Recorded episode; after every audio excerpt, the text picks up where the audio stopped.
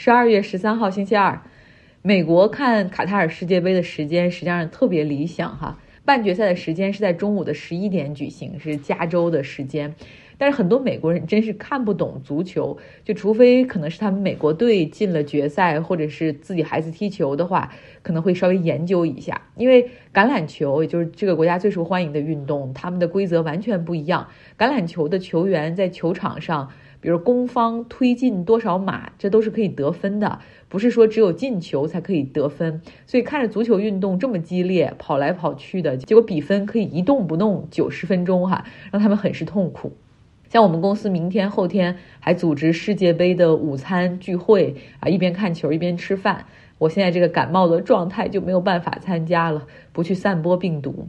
今天的症状真的是比较严重，经常是一把鼻涕一把眼泪，说说话还就咳嗽。嗯，我还是很关注自己的健康情况的，尤其是肺部和呼吸状况。就觉得感冒啊或发烧并不可怕，可怕的是肺部感染，对不对？最近看了一个电影叫《悲情三角》，是今年戛纳的大奖得奖影片。那里面的女主角非常年轻美丽的南非女演员。啊，他今年才三十二岁，结果今年夏天的时候，把在纽约得了感冒，起初然后就去住院了，起初没什么事儿，结果没想到几天之后病重就离世了。希望大家还是哈可以保证健康，关注自己的身体情况。如果是阳性了的话，或者感冒了的话，就尽量不要去公司或者公共场所。今天有趣的新闻不少哈，但我想怎么能够讲一个稍微省点力气、少说话的新闻呢？讲讲那个核聚变吧，fusion。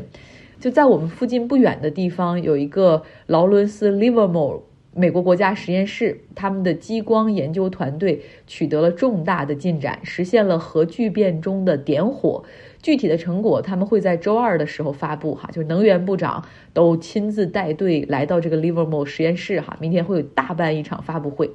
我们先来听一个录音，来解决一下什么是核聚变。这是一个之前录的节目，大概是在五百期的时候播出的，里面有一些口误哈。然后也有朋友后来留言抱怨说，怎么没有关注到中国科学家的成果呀？啊，因为这是基于一篇《纽约客》的文章哈，我的能量和知识有限啊。先听一下这个介绍，什么是核聚变？最近能源价格上涨和气候变化的担忧，就好像是一个剑的两边，哈，笼罩着很多的地区。到底有没有一个新的大规模的安全稳定的能源解决方案，也可以让我们以后远离气候变化和二氧化碳的排放呢？让人类可以一劳永逸。在《纽约客》上面，我看到了一篇文章，哈，讲的是核聚变。什么是核聚变？任何恒星哈，就是那种发光发亮的，像太阳，它可以有数十亿年的持久的发光发亮，这就是因为核聚变哈，就是太阳内部一直在进行核聚变。那么这个核聚变的过程能否在地球的可控的空间里进行生产，然后为我们发电供暖呢？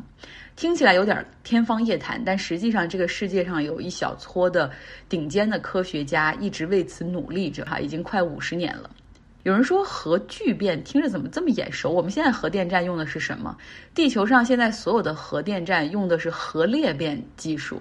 呃，通常是用铀和钚这样自然界中能够找到。比较重的元素，对它们来进行一个中子碰撞，让一个原子分裂成两个哈，这样的过程裂变的过程可以释放出巨大的热能。铀这个原子它总共有九十二个质子和九十二个电子组成，然后它的特性就是不仅大，而且很不稳定，所以就很适合来进行核裂变。然后核裂变的过程会放出巨大的热能，会有冷却水。过来循环哈，然后这个水一遇到巨大的热能之后，瞬间变成水蒸气，而高温的水蒸气又会推动汽轮机进行发电，这就是我们现在现在很熟悉的核裂变的过程以及核核电厂的原理。其实科学界一直有一种说法哈，就是当你发明了一种新的技术的时候，当这种新的技术开始应用的时候，同时它也会带来相应的问题和麻烦。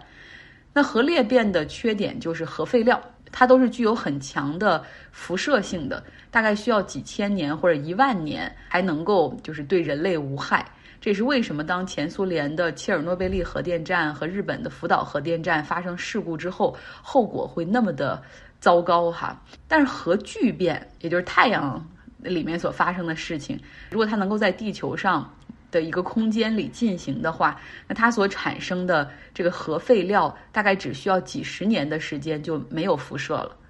大家听到这儿说啊，这么好，那还等什么呢？还不赶紧抓紧上！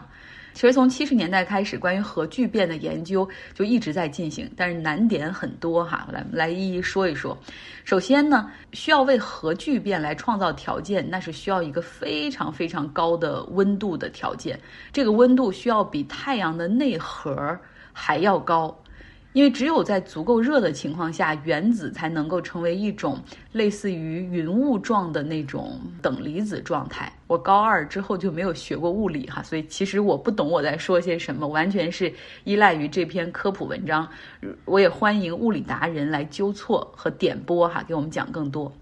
那现在呢，因为物理学界研究出了高温超导这个这个理论等等，所以突破温度的临界这个问题是可以被化解的。OK，第二个难点就是你需要制造一个那么大的容器吧，能够承受这么高的温度，允许等离子体在里面进行高速的运动。这个容器你需要用什么样的材料，能耐得住几百万度的高温？所以寻找材料是一方面，然后另外这个等离子体的运动，它也有自己的一定的特性哈。然后科学家们研究发现，就是说这个容器自身有一个巨大的磁场。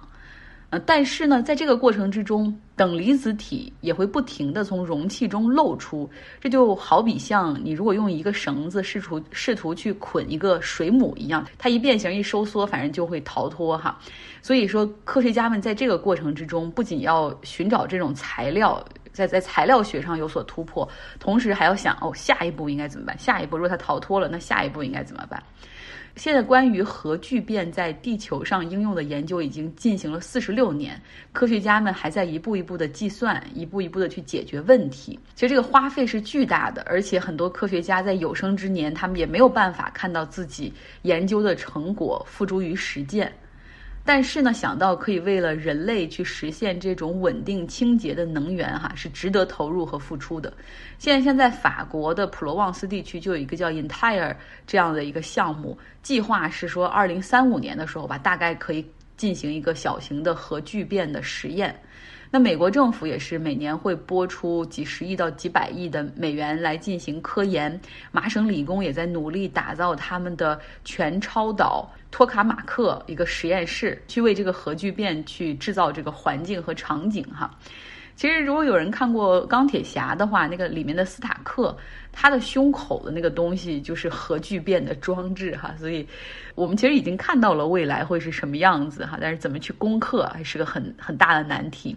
那科学家们还有一个难点在这个过程之中，就是说，如果你造出来的这个核聚变它可以成功运转的时间，也是可以去定义它是否成功，对不对？如果它只运转了几十秒，那没有任何意义。就像当年莱特兄弟他们。试飞他们的飞机，第一次上天飞行只有五十七秒，根本就没有人理会他们，因为你很可能是一个巧合，或者那天风不错就把他们给带起来了，等等，没有人会在意。当他们把飞行时间做到五十七分钟的时候，这才意味着成功的开始哈，the beginning of success。所以我们真的要看到这个核聚变，呃，未来的一个发展和真的能够应用，还是一个很漫长的过程。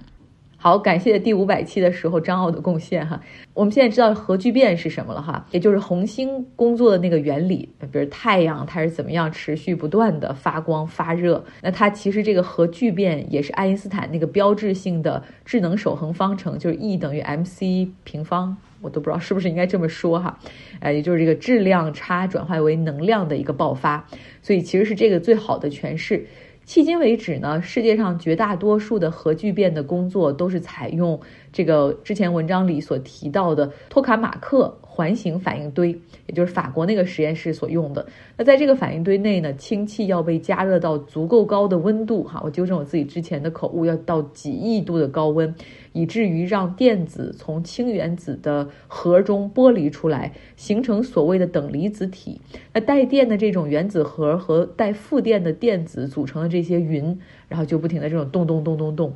啊，然后磁场呢会将等离子困在这个圈内哈，你可以把它想象成一个像 donuts 就这种甜甜圈。那原子核聚变在一起之后，以中子的形式向外释放能量，向外去飞。这是传统的技术路线。像劳伦斯这个实验室，他们主打的技术路线叫。他们主打的这个技术路线呢，是叫激光反应堆，是由一百九十二个巨大的激光器组成。这些激光同时像一个铅笔橡皮擦那么大小的一个金属圆柱体去发射，同时发射激光。那这个圆柱体会被加热到两百八十二万摄氏度，然后呢就出现蒸发，产生 X 射线，然后内爆，进而加热。并且压缩两种比较重的轻的颗粒的形式，哈，一个叫穿，一个叫刀，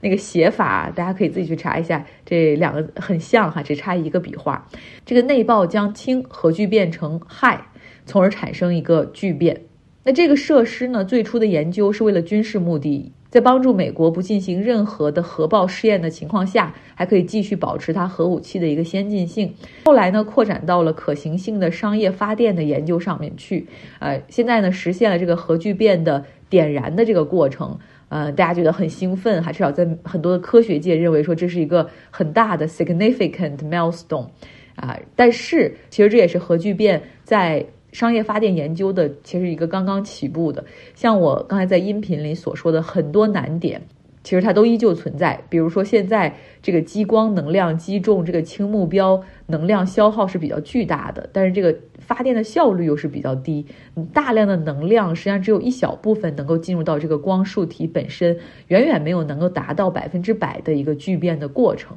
另外呢，现在的这个激光综合设施，它占地面积相当于三个足球场，你想一百九十二个巨大的激光发射器，所以这样对于一个商业发电厂来说，可能太大了、太贵了，而且效率也太低了哈。那研究才刚刚起步。还有很多的实验，还有很多的步骤哈，有待于更多的科学家们去研究和打磨。